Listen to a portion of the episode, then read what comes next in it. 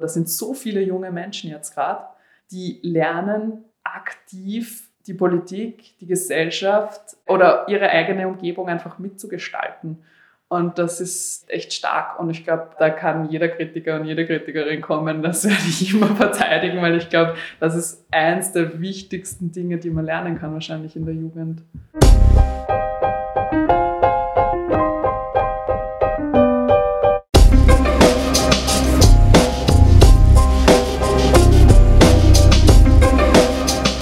Herzlich willkommen zu Bildungswellen, dem Interview-Podcast zu Bildung und Nachhaltigkeit. Mein Name ist Michael Schöppel und ich darf Sie durch diesen Podcast führen.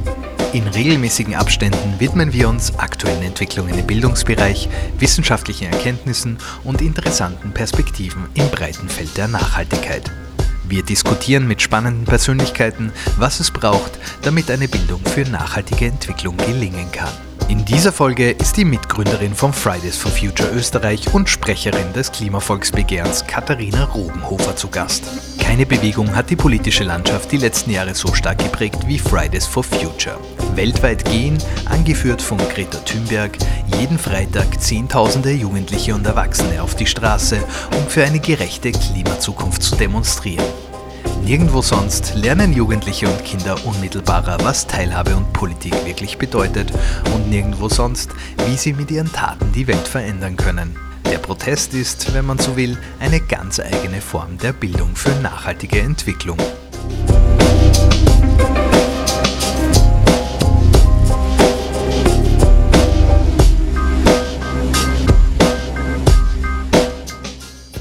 Kannst du mir ganz kurz erzählen, wie du ursprünglich zum Thema Fridays for Future bzw. generell zu den äh, Protesten gekommen bist? Ich habe mich schon länger wissenschaftlich mit der Klimakrise befasst, mir im Biologiestudium zum Beispiel großteils angeschaut, wie verschieben sich Lebensräume von Arten mit der Klimakrise. Also wenn es wärmer wird und eben sich die Umgebung ändert, dann müssen sich manche Arten entweder anpassen oder irgendwo hinwandern, wo, wo sie halt schon angepasst sind. Und dann habe ich mir angeschaut, ja, geht sich das überhaupt aus? Wandern die schnell genug? Gibt es lokale Aussterbeereignisse? Und so war ich in dem Thema schon drinnen, habe aber dann irgendwann gemerkt, die Wissenschaft ist mir irgendwie nicht genug, weil ich produziere da, da Wissen und das wird möglicherweise nur von zwei, drei Leuten auf der Welt gelesen und es hat nicht so einen Impact, den ich irgendwie haben wollte äh, weil ich mir gedacht habe, puh, das Wissen gibt es ja eh schon in irgendeiner Form, aber das hat noch keine Entsprechung irgendwie in politischen Maßnahmen. Dann habe ich beschlossen, nach dem Studium ein Praktikum zu machen bei der Klimarahmenkonvention der Vereinten Nationen. Das sind die, die jedes Jahr Klimagipfel organisieren. Und ich habe dort ein Praktikum gemacht, war dann am Klimagipfel in Katowice in Polen 2018. Und dort war Greta Thunberg auch. Und sie hat man damals noch nicht so gut gekannt. Aber sie hat sich dort hingesetzt mit ihrem Schild am Freitag in dieses Konferenzzentrum, wo am Gang alle Entscheidungsträger und Entscheidungsträgerinnen vorbeigegangen sind.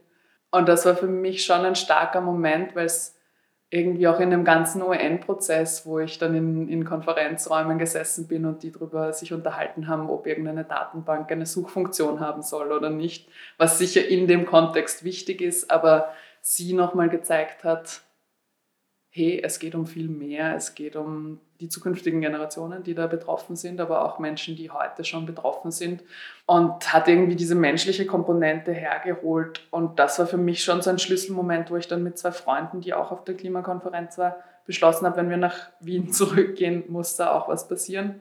Und dann haben wir am 21. Dezember 2018 die erste Klimademo am Heldenplatz angemeldet. Und wie kann man sich das vorstellen grundsätzlich? Wie funktioniert sowas dann? Am Anfang waren wir eigentlich relativ naiv, glaube ich. Also wir haben einfach mal ein Facebook-Event erstellt, das eben bei der Polizei angemeldet, hatten auch noch die grandiose Idee, das damals sechs Stunden lang zu machen. Also wir sind am 21. Dezember von 10 bis 16 Uhr in der Kälte gestanden. Es sind halt großteils ein paar von unseren Freunden vorbeigekommen und Freundinnen. Wir waren dann, glaube ich, insgesamt über die Zeit verteilt 60 Leute oder so. Aber dann sind die ersten Medienberichte in der ganzen Welt, aber auch national gekommen. Und dann hat es einfach seinen Lauf genommen. Also ich sehe uns da gar nicht so als die die da selber den Schritt gegangen sind, sondern auf einmal war die Medienaufmerksamkeit da und dann waren auch Leute da. Wir haben das dann jede Woche eben weiter organisiert und die Gruppe ist gewachsen. In Wien war es im Gegensatz zu vielen anderen Ländern großteils Studierende am Anfang, einfach auch, weil es von uns ausgegangen ist. Aber wir wollten das dann langfristig schon öffnen und dann sind vor dem 15.03., das war der erste weltweite Klimastreik, dann immer mehr Schülerinnen und Schüler dazugekommen. Und da haben wir auch gemerkt, dass das größte Potenzial eigentlich darin liegt, wenn die sich gegenseitig animieren und eben wir unsere Zielgruppe ansprechen, also die Studierenden zu dem Zeitpunkt, und, und sie sich untereinander selbst aktivieren. Und das ist dann explosionsartig gewachsen. Also am 15.03. waren wir ja dann 25.000 Leute am Heldenplatz. Das hätte ich mir nie äh, im Leben erwartet, dass damals so viele Menschen für Klimaschutz auf die Straße gehen. Und dann haben sich Schülerinnengruppen gebildet, die auch jede Woche so Onboarding gemacht haben, also quasi Schülerinnen und Schüler eingeladen haben ähm, und ihnen über Fridays for Future erzählt haben und ihnen gesagt haben, hey, so kannst du dich einbringen, das kannst du machen. Du kannst am Freitag streiken gehen, aber du kannst auch ganz viele andere, andere Dinge machen. Hat eigentlich ein bisschen was von einer klassischerweise, wie man es im Amerikanischen kennt, einer Graswurzelbewegung, oder? Ja, ganz enorm, weil es sind dann auch in Österreich lauter Regionalgruppen entstanden in der Zeit. Die haben sich dann ganz am Anfang noch bei uns gemeldet, weil wir die Erste waren. Wir haben dann auch eine Homepage aufgesetzt und eben versucht, das auch darzustellen, dass wir jetzt in, in den verschiedensten Städten, zuerst waren es die Großstädte, aber dann ist auch Ried dazugekommen und Gmunden und was weiß ich was. Also ganz viele, viele kleinere Orte waren dann auch auf einmal dabei. Und das war dann eine nächste Herausforderung, ich glaube, so wie in jeder Graswurzelbewegung, zu sagen, was ist Fridays for Future überhaupt? Wer ist das? Wer kann für diese Bewegung sprechen oder nicht? Haben wir gemeinsame Forderungen, zum Beispiel in Österreich? Die Deutschen waren uns da zu einem gewissen Zeitpunkt schon mal voraus und haben, haben ihre eigenen Forderungen gestellt, wo wir noch damit gekämpft haben, wie kommunizieren wir überhaupt untereinander. Ich glaube, da haben wir alle wahnsinnig viel gelernt. Also von den, der 14-jährigen Schülerin oder dem 14-jährigen Schüler bis zum 67-jährigen Großvater waren da alle dabei und haben, glaube ich, auf ihre Art alle gelernt, wie organisiert man sich, wie kommunizieren wir untereinander, wie stellen wir Strukturen auf, die dann auch vielleicht eben gewisse Leute legitimieren, für diese Bewegung zu sprechen, wo wir selber vielleicht noch gar nicht so genau wissen, wer ist Fridays for Future überhaupt. Und dann die weltweite Kommunikation aufrechtzuerhalten mit großteils den Deutschen ganz am Anfang, aber dann eben Gibt es Fridays for Future Europe? Wie ist das worldwide? Also wie schaut das weltweit aus? Jetzt hast du das vorher schon kurz erwähnt, dass ihr alle, die ihr da mitmacht oder mitgemacht habt, sehr viel gelernt habt ähm, in diesem Prozess. Die Frage, die sich mir jetzt aus dem Bildungskontext heraus stellt, ist, wie sehr wird man auf sowas zum Beispiel vorbereitet, wenn man jetzt irgendwie an, einen klassischen Bildungsweg denkt, den man halt in Österreich so einschlägt. Ja. Lieber auf das Gefühl, dass gerade diese Art von Partizipation was ist, was man sich oft selbst beibringen muss? Ist es auch deine Erfahrung? Auf jeden Fall. Also ich glaube, ich habe noch nie so viel gelernt wie im letzten Jahr. Also wirklich nicht. Gerade über das Zwischenmenschliche und auch das Eigenverantwortliche. Also ich habe das Gefühl, jetzt für mich persönlich, ich habe in der Schule schon viel Verantwortung übernommen, aber trotzdem war es noch ein sehr geordneter Raum, wo ich gewusst habe, was ich für was tun muss und mir gesagt wurde, für diese Leistung kriegst du das und so.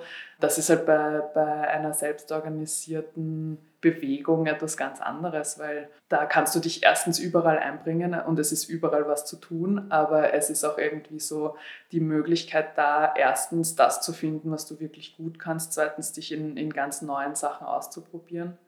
Und ich fand es immer witzig, weil ganz am Anfang wurde uns ja der Vorwurf gemacht, ja, die Schülerinnen und Schüler sollen bitte lieber in die Schule gehen und was Gescheites lernen. Und ich denke mir dann wirklich so, pff, aber das, was sie bei uns lernen, lernen sie, glaube ich, nicht in der Schule, weil wir haben eben äh, unsere Plenumssitzungen, wo, wo wir echt so Kommunikationsregeln aufstellen, wo die lernen, Diskussionen zu führen und zu leiten, wo unterschiedliche Standpunkte vertreten werden müssen, wo sie schauen müssen, ist, der, ist das Gespräch ausgeglichen, kommen alle dran, wo sie selber sich einbringen können mit ihren Talenten, eben Grafik, Video, Ton, sich da voll reintigern können und schauen können, wie können sie damit irgendwie das gemeinsame Ziel unterstützen oder eben auf der Straße gemeinsam sein, Songs umdichten. Also es gibt halt alles, äh, ja, es gibt so viele Möglichkeiten, sich da einzubringen und ich glaube, diese Art der Selbstorganisation, diese Art der, der Verantwortung übernehmen, diese Art des Community Buildings irgendwie, das, das lernt man, glaube ich, am klassischen Bildungsweg nicht unbedingt. Jetzt hast du es quasi schon ein bisschen vorweggenommen, ähm, auf was ich noch eingehen wollte.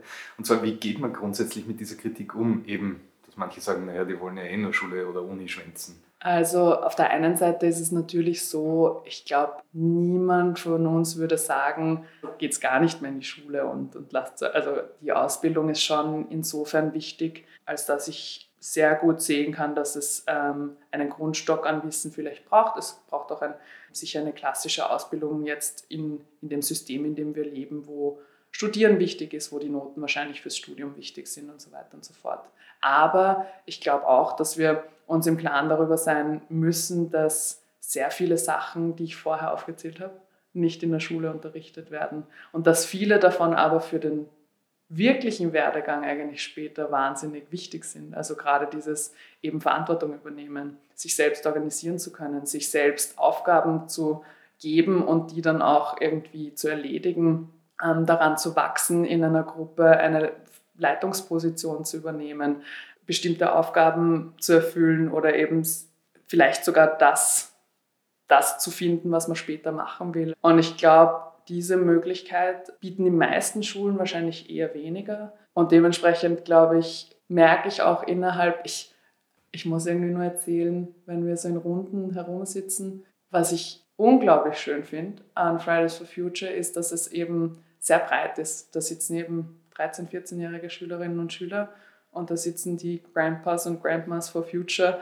auch da im Raum. Und ich habe noch nie in meinem Leben eine Situation gehabt, wo es so auf Augenhöhe diskutiert wurde. Überall bist du in Altersgruppen unterteilt und das ist so ein Raum, der diese Altersgruppen aber voll irgendwie wegradiert und dann diskutiert auf einmal eben der 67-Jährige mit dem 14-Jährigen darüber, wie man am besten Pressearbeit macht oder weiß ich nicht, oder, oder an die Medien herantritt oder die Grafik für den nächsten weltweiten Klimastreik entwickelt oder was weiß ich was. Und es ist aber so schön, dass diese Kategorie nicht mehr zählt und ich glaube, dadurch wachsen auch so viele aneinander. Und jetzt nicht nur die Schülerinnen und Schüler, die merken, sie haben eine Stimme und sie können sich da einbringen, sondern auch die andere Seite so, hey, diese 14-Jährigen haben voll was drauf. Die sind genauso vollwertige Menschen und Meinungen in unserer Runde wie jeder andere auch. Was ist für dich ganz grundsätzlich, vielleicht noch um das abzuschließen, so das Inspirierende an einer Person wie Greta Thunberg? Warum glaubst du, kann sie oder hat sie durch die Art, wie sie das macht, einfach also viele Menschen dazu gebracht, tatsächlich dann auf die Straße zu gehen? Ich glaube, auf der einen Seite ist es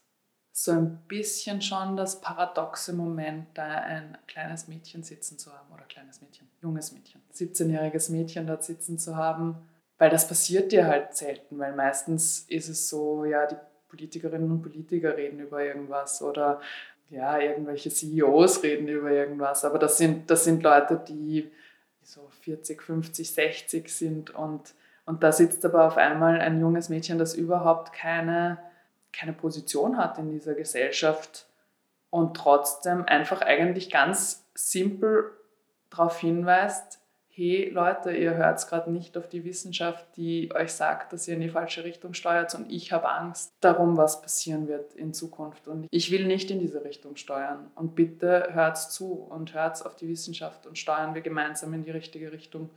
Und ich glaube, dass, dass sie verschoben hat, wie wir über diese Sache denken, weil vorher war Klimaschutz oft eben im Paket mit Umweltschutz irgendwas, was Ökos machen, also irgendwie ja, hat irgendwas mit Bäume umarmen zu tun oder so irgendwas. Aber sie hat das Ganze umgedreht und auf einmal ist es eine Zukunftsfrage geworden, die sich jeder und jede stellen kann, weil alle haben entweder selber Kinder, wünschen sich Kinder oder haben nicht einen Neffen oder wollen selber noch länger auf dieser Welt leben. Und dann ist es halt die Frage eben, in welche Welt setzen wir Kinder, auf welche Welt steuern wir zu, wollen wir da überhaupt leben, wenn die Zukunft so ausschaut oder sollten wir einen anderen Weg einschlagen? Und ich glaube, das hat sie einfach in der Person, wie sie ist, als Kind, als Jugendliche sehr gut verkörpert. Und ich glaube, auch ihre Sachlichkeit war gut. Und ich glaube, das war für viele Leute so ein Moment, wo sie sich gedacht haben, wenn ich jetzt schon einem Kind nicht mehr sagen kann, alles wird gut, weil ich es nicht weiß, dann entweder gehe ich in die Verleugnung, was glaube ich viele Leute noch immer tun, oder ich gehe in das, stimmt, wir sollten was tun. Und ich glaube, so hat sie Leute aktiviert. Nochmal zurückzukommen auf Beteiligung. Habt ihr euch eigentlich Gedanken darüber gemacht, wie ihr damals gestartet habt? Was macht ihr, wenn keiner kommt? Nein, ich glaube, ich glaub, wir waren naiv genug, einfach mal das zu probieren. Diese Gedanken sind eher später gekommen, so eben halten wir die Zahlen aufrecht und so, weil halt dann schon darüber berichtet wurde. Ganz am Anfang war das überhaupt kein Thema. Wo wir uns viele Gedanken ganz am Anfang gemacht haben, war über eben Schülerinnen und Schülerbeteiligung, weil es sehr ungewöhnlich war für eine Fridays for Future Bewegung, zumindest in dem Kontext, wo wir sie gekannt haben, von Studierenden auszugehen. Und das ist halt schon dann eben die Frage, wie kommt man als Studierender an Schülerinnen und Schüler und die sollten ja selber an sich kommunizieren und nicht ich, die ich eine ganz andere Lebensrealität habe.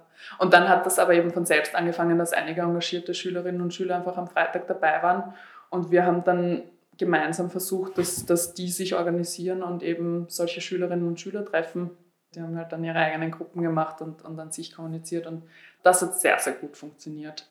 Und dann halt auch über Angebote, weil dann oft die Frage war, wie können Schülerinnen und Schüler partizipieren? Wir können auch Klassen partizipieren vielleicht. Äh, von einigen Lehrerinnen und Lehrern kam dann schon die Frage, also sie wollen da eigentlich Teil davon sein, aber wenn es geht mit einer ganzen Klasse, haben wir halt angefangen, irgendwie Wissenschaftlerinnen und Wissenschaftler einzuladen und Vorträge zu machen und dann haben Klassen vorbeigeschaut und sind nachher weiter ins Naturhistorische oder was weiß ich was gegangen. Also irgendwie auch sich Gedanken darüber zu machen, wie kann man partizipieren in den verschiedensten Gruppen, wie kann das ausschauen und, und da haben wir uns sicher weiterentwickelt. Aber so die Angst ganz am Anfang, wie viele Leute kommen, war eigentlich überhaupt nicht da. Wir wollten das einfach mal ausprobieren und dann waren wir eher überrascht, dass so viele Leute doch teilgenommen haben. Gerade wenn es um Jugendliche oder um Folgegenerationen geht, eher oft diese Themen aufkommen wie, keine Ahnung, das ist die Generation Y oder die Generation Z und die ist apathisch und die ist äh, hoffnungslos oder was auch immer. Wie, wie, durch das, dass du ja natürlich äh, sehr stark beteiligt warst jetzt bei diesen, äh, bei diesen Protesten auch, wie nimmst du die Jugendlichen eigentlich wahr? Mhm. Äh, die Jugendlichen, es ist ja eh schwierig, das generell zu sagen, aber was ist so deine Empfindung, wenn es um kommende Generationen geht? Meine Generation wurde immer irgendwie ein bisschen dafür gescholten, dass wir so politisch desinteressiert sind also, weiß nicht, die ganzen Studierendenproteste waren schon lange irgendwie vorbei und Heimburg und überhaupt Zwentendorf und was weiß ich was und wir waren irgendwie nie, nie politisch genug und dann wacht eine Generation auf und ist politisch und dann wird einem gesagt, naja, ihr solltet lieber zurück in die Schule gehen und da, da, da. Also ich, ich, ich glaube, man kann es halt nie jemandem recht machen. Äh, insofern finde ich die Entwicklung jetzt gerade eigentlich wahnsinnig spannend, weil ich schon in meinem Umfeld und eben mit den vielen Leuten, die ich dadurch kennengelernt habe, gemerkt habe, wie politisierend sowas wirkt. Und das habe ich bei mir selber gespürt. Also ich würde mittlerweile sagen, dass ich vor diesem Jahr überhaupt nicht politisiert war, was nicht ganz stimmt, weil ich war schon ein politischer Mensch, ich habe mich auch darüber informiert, aber in der Form, in der ich jetzt bin, ist das auch erst entstanden. Und ich glaube, das war so ein langer Prozess. Ich habe eben in England studiert und für mich war das schon immer ein bisschen eine, eine Frage des, des individuellen Lebens, so wie lebe ich umweltfreundlich, wie lebe ich klimafreundlich. Eben, ich bin mit dem Zug nach England gefahren. Und dann, aber je mehr man das macht oder je mehr man einen Anspruch auf ein ideales, umweltfreundliches, klimafreundliches Leben hat, desto mehr merkt man, wie viele Grenzen einem eigentlich gesetzt werden und wie schwer es einem gemacht wird, weil schon allein eben das Zugbeispiel der Zug dauert viel, viel länger. Du hast nicht eine Ticketplattform, wo du ein Ticket kaufen kannst und von, von Wien nach London fahren kannst. Und dann ist es auch noch viel teurer als der Flug. Und dann halt auch eben, was weiß ich, Supermarktentscheidungen. Dann hast du Bio-Äpfel in Plastik und du hast die Nicht-Bio-Äpfel, die sind lose, aber von weiter her. Und irgendwie als Einzelmensch hast du eigentlich fast keine Entscheidungsgrundlagen. Also ich, ich bin da ganz ehrlich überfordert und ich bin einer der mehr Informierten wahrscheinlich. Wie soll sich da jemand auskennen, der nicht so viel Zeit hat, sich da irgendwie reinzutigern? Und für mich war das schon ein wichtiger Schritt und ein ganz, ganz spannender Punkt, wo ich dann eben angefangen habe, mit den zwei Freunden gemeinsam die Demos zu organisieren, zu sehen, das sind so viele Menschen. Das sind so viele Menschen, die mit mir eigentlich dastehen, die das gleiche Problem haben, die das gleiche eben systemische Problem sehen, von wegen es wird einem schwer gemacht, da irgendwie klimafreundlich zu handeln. Und dann die politische Komponente mitzukriegen, weil alle diese Grenzen könnten aufgeweicht werden oder es könnte uns so viel leichter gemacht werden, wenn die, wenn die Rahmenbedingungen stimmen. Und das einzufordern mit einer Menge an anderen Menschen war so befreiend und eben jetzt um auf, auf die Politisierung der Jugend zurückzukommen. Und das finde ich so spannend, dass das jetzt gerade passiert, dass echt in der, in der ganzen Bewegung und auch bei Schülerinnen und Schülern dieses politische Verständnis auf einmal geweckt wird. Also eben, ich bin nicht nur Konsumentin, ich bin nicht nur Konsument, sondern ich bin auch Bürgerin. Ich kann möglicherweise wählen oder ich kann eben noch nicht wählen, weil ich 14 bin, aber ich kann auf die Straße gehen und ich kann, ich kann auch schon was sagen, ich kann auch schon meine Stimme erheben und da sind viele andere, die das mit mir tun. Und das finde ich aber eigentlich großartig. Das sind wahrscheinlich nicht die ganze Generation, aber das sind so viele junge Menschen jetzt gerade, die lernen aktiv die Politik, die Gesellschaft oder ihre eigene Umgebung einfach mitzugestalten. Und ich glaube, da, da kann jeder Kritiker und jede Kritikerin kommen, das werde ich immer verteidigen, weil ich glaube, das ist eins der wichtigsten Dinge, die man lernen kann, wahrscheinlich in der Jugend. Ist jetzt keine Wissensfrage, aber was ist für dich Bildung für nachhaltige Entwicklung? Ich glaube, ich sehe da mehrere Aspekte. Einer davon ist sicher Bildung in jeglicher Art, also nicht nur für nachhaltige Entwicklung. Bildung hat sicher für mich den Zweck, auch Menschen die Möglichkeit zu geben, sich selbst irgendwie zu ermächtigen, selbst beitragen zu können und selbst eben zu einer Entwicklung, zu einem Prozess beitragen zu können, der gesellschaftlich eine neue Richtung vorgibt.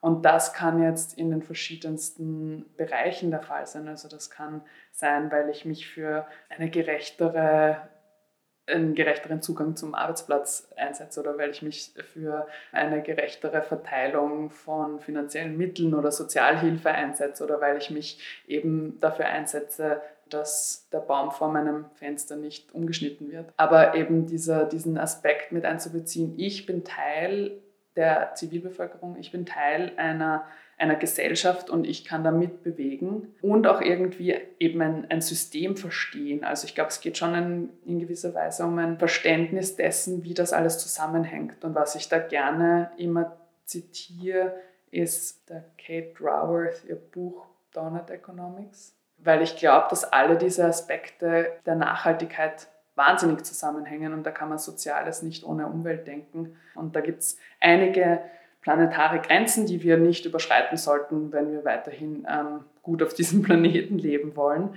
Und dann hat sie aber auch noch eingeführt den Social Floor, also den sozialen Boden, unter den wir nicht drunter fallen sollten als Gesellschaft. Also da gibt es dann Indikatoren wie eben, habe ich eben ein Dach über dem Kopf, habe ich einen Zugang zur Bildung, habe ich einen Zugang zum Gesundheitssystem und so weiter und so fort. Und das spielt aber sehr stark miteinander. Also diese, diese Aspekte überlappen auch in vielen Sachen und eben der Safe Space for Humanity, also der Bereich, in dem, in dem wir alle gut sozial abgesichert in einer schönen Gesellschaft leben können, aber eben gleichzeitig nicht über unsere planetaren Grenzen. Ich glaube, den müssen wir gemeinsam finden und für, für diese Zusammenhänge, um in diesen Zusammenhängen zu denken, glaube ich, das ist für mich so Bildung für nachhaltige Entwicklung. Und das auch in einem globalen, aber auch in einem nationalen Kontext zu sehen, dass es in manchen Ländern die Umstände ganz anders sind, aber auch zwischen Menschen mit geringerem Einkommen oder Menschen, die gar kein Einkommen haben und Menschen mit, mit hohem Einkommen, dass die ganz andere Betroffenheiten haben und dass das System für die ganz anders zugeschnitten ist oder eben nicht zugeschnitten und dass, dass wir daran drehen können als Gesellschaft. Na, das ist ein guter Punkt. Ich glaube tatsächlich, also so wie ich auch Bildung für nachhaltige Entwicklung verstehe, dass das ja einer der Hauptaspekte ist, diesen systemischen Zusammenhang einfach zu verstehen, der ultra schwierig ist. Das ist einfach eine komplexe Welt mit sehr vielen ja. Zusammenhängen, die nicht einfach zu erfassen sind. Aber die zu verstehen und im Kopf zu haben, ist, glaube ich, ganz, ganz zentral. Jetzt geht es aber auch irgendwie ganz stark um Visionen und Visionsarbeit, wenn man von einer Bildung für nachhaltige Entwicklung redet. Du bist inzwischen beim Klimavolksbegehren. Wie sieht dort eure Visionsarbeit aus? Ja, ich glaube, du hast es eh schon angesprochen, dass es immer wichtig, eine Vision dem entgegenzustellen, wo wir eh schon wissen, wo, also quasi die Kommunikation über die Klimakrise ist oft begleitet von so Doom and Gloom, also Weltuntergangsszenarien, was ja auch stimmt, wenn wir, also wenn wir weiterhin so tun, dann, dann will ich die, die Wahrheit nicht beschönigen, aber ich glaube trotzdem, dass es eben auch im Sinne der Selbstermächtigung gut ist, wenn wir wissen, wo wir hinsteuern und wo gehen wir überhaupt gemeinsam hin. Und da ist es schon immer schön, darüber nachzudenken, dass mutige Klimapolitik eigentlich gleichzeitig auch wahnsinnig viele Vorteile bringen kann. Das kann heißen, ich kann einfach von überall in Österreich nach überall fahren, bequem mit öffentlichen Verkehrsmitteln. Ich muss mich um nichts kümmern, muss mich nicht um ein neues Pickel kümmern oder schauen, dass ich tanken gehe oder dass der Tank voll ist, sondern ich kann mich einfach irgendwie in ein öffentliches Verkehrsmittel setzen, von A nach B fahren.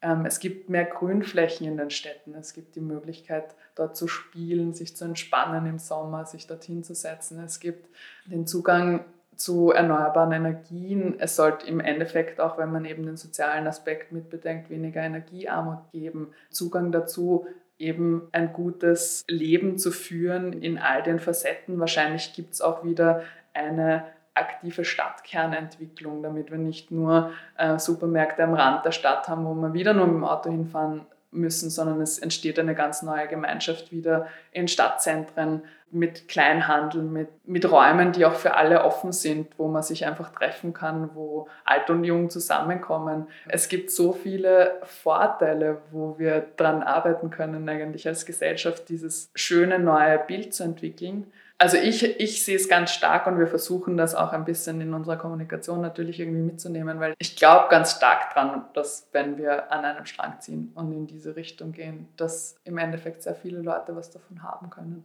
Mut und Empowerment oder Ermächtigung, Selbstermächtigung sind da ja ganz wichtige Begleiter irgendwie bei diesen Dingen. Und, und wie siehst du da generell die Rolle von Fridays for Future oder eben vom Klimavolksbegehren im Sinne von, einerseits ist es ein Kritiküben an den Zuständen oder an der möglichen Zukunft, die da, die da eigentlich in Gefahr ist. Und auf der anderen Seite soll sie aber auch die Leute motivieren, an etwas Besserem zu arbeiten. Ja, ich glaube aber, dass es ein sehr konstruktiver Prozess sein kann. Also auch innerhalb der Bewegung sparen wir ja nicht an Kritik an uns selbst, aneinander. Wir wachsen ja auch als Menschen und ich glaube, genau so sehe ich halt den Prozess, der hoffentlich dadurch innerhalb der Gesellschaft irgendwie zustande kommt, dass auch Politikerinnen und Politiker ihr Tun hinterfragen und Teil der Lösung werden. Und wenn sie Teil der Lösung sind, dann werden sie auch nicht mehr, also dann werde ich sie auch nicht mehr kritisieren. Also es ist ja tatsächlich so, dass, dass ich sagen würde, wir können alle in insofern bin ich dann wieder doch ein bisschen individualistisch wahrscheinlich. Wir können alle in unserem Bereich sehr viele Hebel umlegen, nur wir müssen uns nicht nur als Konsumentinnen und Konsumenten verstehen, sondern eben auch als die Politikerinnen und Politiker, die wir sind, oder als die CEOs mancher Firmen oder als ähm, die Menschen, die in Energiegenossenschaften in irgendwelchen ähm, Orten äh, versuchen, da irgendwie ein, ein, auf eine alternative Energieform umzusteigen oder was es auch immer gibt. Also es gibt so viele Möglichkeiten, in unserem Spielraum was zu bewegen und da sind wir aber alle verantwortlich dafür. Und auf diese Verantwortung können wir alle hinweisen und Politikerinnen und Politiker haben eine sehr große Verantwortung, weil sie sehr große Hebel in der Hand haben. Und insofern ist es nicht nur Kritik, sondern es ist auch einfach eine Aufforderung, die in die Hand zu nehmen und auch zu zeigen, auf der anderen Seite zu zeigen, wir stehen dahinter. Also wir wollen ja in diese Richtung, wir wollen in diese Zukunft und die ist schön, die ist schön für uns alle und hoffentlich auch gerechter. Und da können sich sowohl Politikerinnen und Politiker anschließen, als auch Unternehmerinnen und Unternehmer. Sie müssen es halt nur ernst meinen. Und solange sie es nicht machen, müssen sie auch mit Kritik rechnen, dass, ihre, dass sie ihrer Verantwortung da säumig sind. Vielen Dank für das Gespräch. Dankeschön.